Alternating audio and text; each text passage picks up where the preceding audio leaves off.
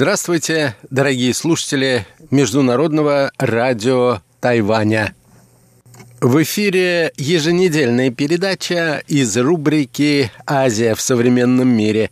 У микрофона ведущий передачи Андрей Солодов. Соревнования между пропрезидентскими партиями – это еще не показатель реальной либерализации режима – Партии активно критиковали друг друга, но в адрес правительства звучали только осторожные замечания. Независимо от партийной принадлежности, политики списывали все проблемы на решение предыдущих 25 лет. Единогласно поддерживали курс нынешнего руководства – и даже не пытались ему оппонировать. Так начинается статья Юрия Саруханяна, опубликованная в интернете и посвященная особенностям политической жизни современного Узбекистана. Сегодня, дорогие друзья, я хотел бы вас познакомить с некоторыми выдержками из этой заслуживающей внимания статьи. Итак, наша тема сегодня – реформы в Узбекистане –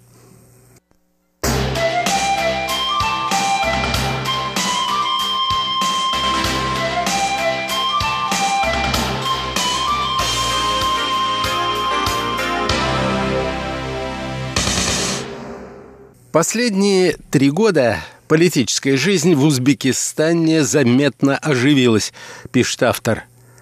Пришедший к власти в 2016 году Шавкат Мирзиёев представляет себя как реформатора и призывает избавляться от стиля государственного управления предыдущих 25 лет. Так теперь принято называть период правления Ислама Каримова. Власти проводят политические реформы, либерализуют экономику, пытаются вступить в диалог с обществом, смягчают контроль над средствами массовой информации, ограничивают влияние силовиков в управлении страной – Однако, несмотря на пышную риторику и определенную смену стиля, система пока далека от реальной трансформации. В этот тренд органично вписались и прошедшие 22 декабря прошлого года выборы в Нижнюю палату узбекского парламента.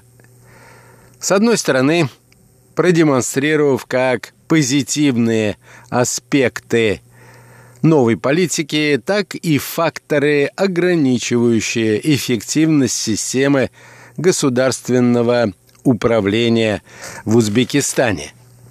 Ключевая проблема политической жизни Узбекистана, полагает автор, суперпрезидентская система с жесткой вертикалью власти – Президент и его ближайшее окружение безоговорочно доминируют в принятии основных решений и определяют вектор развития страны.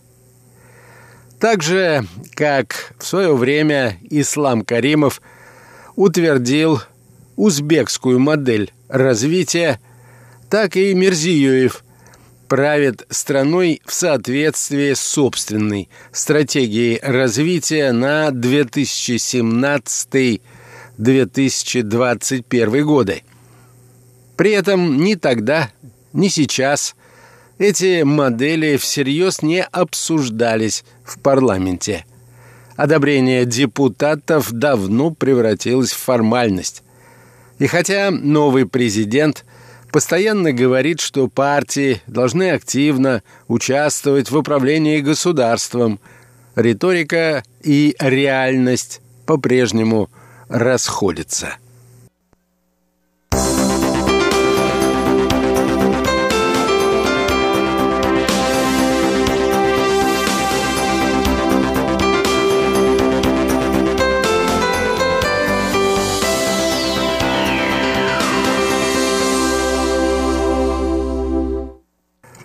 Сегодня в Узбекистане существует пять партий, говорится далее в статье.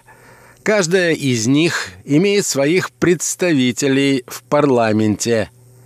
Правящая либерально-демократическая, народно-демократическая, социал-демократическая партия «Адалат», что в переводе означает «справедливость», демократическая партия «Милли», «Тикланиш», в переводе «национальное возрождение», и экологическая партия. На бумаге система выглядит совсем неплохо. Тут и многопартийность, и разнообразие идеологических ориентаций от либерал-демократов до зеленых.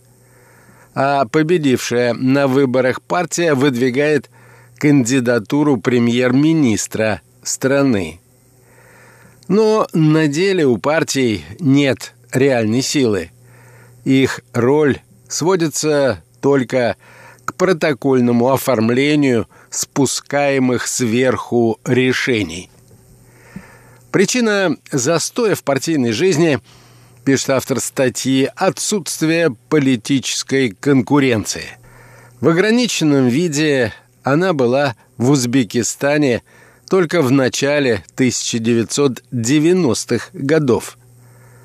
Тогда политическая элита во главе с Каримовым испытывала серьезное давление со стороны националистических партий ЭРК и Берлик «Свобода и единство», которые впоследствии были запрещены а также радикальных религиозных группировок.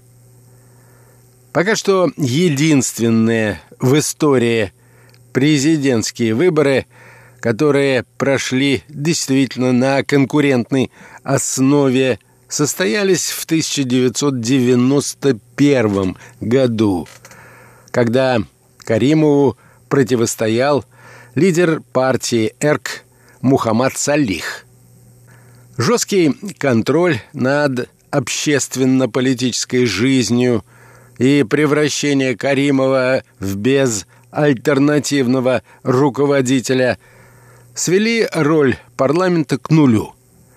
Никакая оппозиция не сформировалась. Партии появлялись лишь для того, чтобы система выглядела легитимной в глазах международного сообщества – они реально не участвовали в борьбе за власть и вообще мало чем отличались друг от друга. Большую роль в их обезличивании сыграл Каримов, выдвигая свою кандидатуру на пост президента по очереди то от Народно-демократической партии в 1991 то от национал-демократов в 2000-м, то от либерал-демократов, что произошло дважды в 2007 и 2015 годах.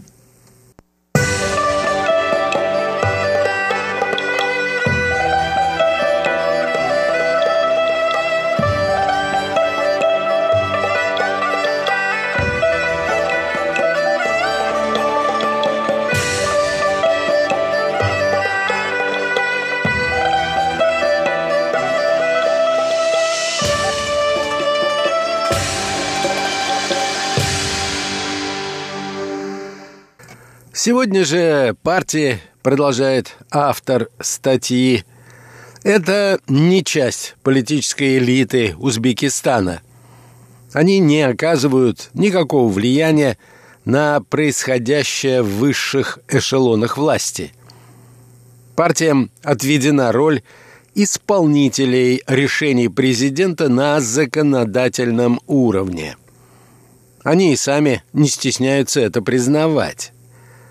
Например, глава социал-демократической партии «Адалат» Нариман Умаров заявлял, что партия не решает проблемы, а показывает президенту то, что они существуют. Это выглядит особенно странно, учитывая, что формально социал-демократы считаются главной оппозиционной силой. Как следствие, среди партийного актива нет ярких политиков, способных самостоятельно формировать повестку дня и вести реальную политическую деятельность. Отношения президента с лидерами партий складываются в формате руководитель-подчиненные. Показательной стала встреча партийного руководства с Мирзиёевым в августе 2019 года. На фотографиях с той встречи в глаза бросается, как лидеры партии записывают за президентом, напоминая назначенных на свои должности чиновников. Когда Мирзиёев пришел к власти после смерти Ислама Каримова в 2016 году, одной из важных составляющих его реформ стала большая открытость власти. Узбекским чиновникам пришлось стать публичными. Они комментируют новые решения, разъясняют позицию своих ведомств и даже дискутируют друг с другом о реализации той или иной инициативы. Ослабление контроля над СМИ дало узбекскому обществу возможность хотя бы немного включиться в обсуждение текущих проблем. Темы, правда, ограничены только теми, о которых готова говорить сама политическая элита. Бытовая коррупция, неэффективность работы госучреждений и госпредприятий, трудовые мигранты, система образования. Общая тенденция не могла не затронуть и партии, особенно перед парламентскими выборами. Там обновилось руководство. Партийные функционеры вышли из информационного затворничества и обозначили свое присутствие в политике через средства массовой информации. Дело дошло даже до теледебатов в прямом эфире – где партии могли представить свои программы и обсудить самые разные вопросы от сноса зданий и вырубки деревьев до атомных строек и вступления в Евразийский экономический союз. Также партии стали активны в соцсетях и мессенджерах – привлекли в свои компании популярных блогеров и музыкантов. Две крупные звезды Мирзиёевского правительства – министр народного образования Шерзот Шерматов и министр юстиции Русланбек Давлетов даже вступили в формально оппозиционные партии – народно-демократическую и социал-демократическую соответственно.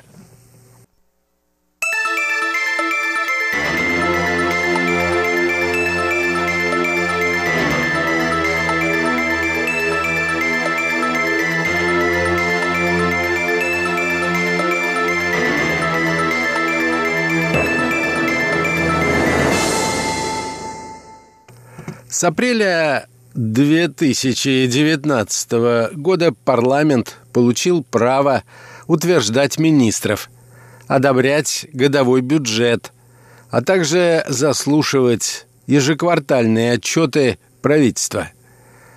Конечно, все это не означает, что в Узбекистане появился реальный парламентский контроль над исполнительной властью.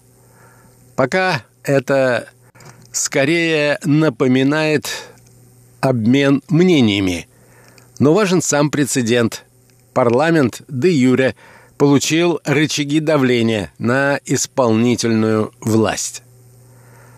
Неожиданностью во время этой предвыборной кампании стали предложения некоторых партий выдвинуть своих кандидатов на пост премьер-министра. И если раньше это были бы предложения в стиле «один реальный кандидат плюс несколько никому неизвестных», то теперь, кроме действующего премьера Абдулы Арипова, прозвучали имена его первого заместителя Ачилбая Раматова и министра юстиции Русланбека Давлетова. Руководство страны использовало парламентские выборы для улучшения имиджа режима. И у них это получилось, что подтверждает участие полноценной миссии наблюдателей Организации по безопасности и сотрудничеству в Европе. И это произошло впервые в истории страны. Обычно безликие и неинтересные парламентские выборы вдруг стали заметным политическим событием. По крайней мере, избиратели теперь стали узнавать лидеров партий и еще некоторых партийных активистов. Очевидно, простая смена декораций не превратила Узбекистан в развитую демократию. Неэффективный госаппарат, произвол чиновников, несоблюдение законов никуда не делись.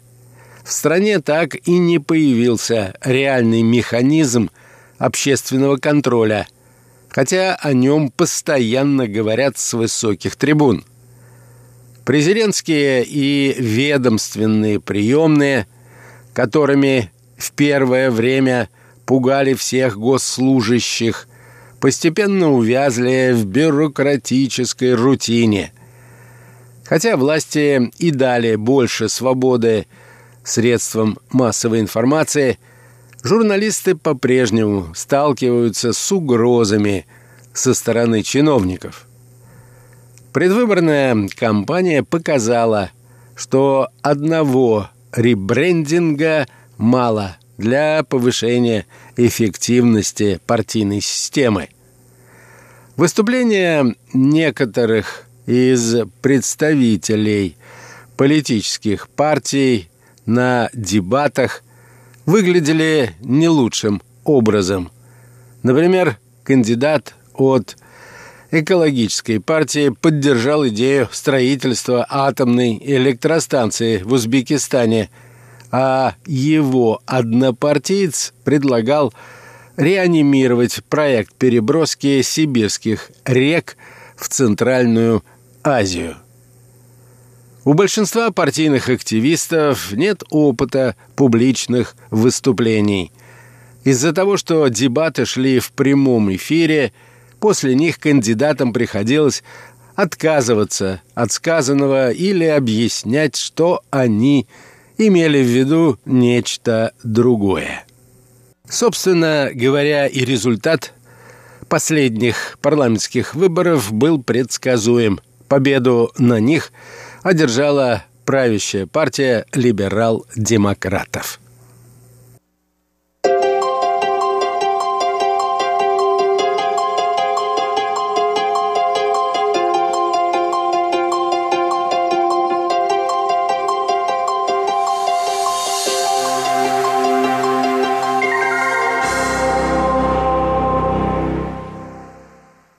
На этом, дорогие друзья, позвольте мне завершить очередную передачу из рубрики «Азия в современном мире». Сегодня речь шла об очередных декабрьских прошлого года парламентских выборов в Узбекистане. Всего вам доброго и до новых встреч!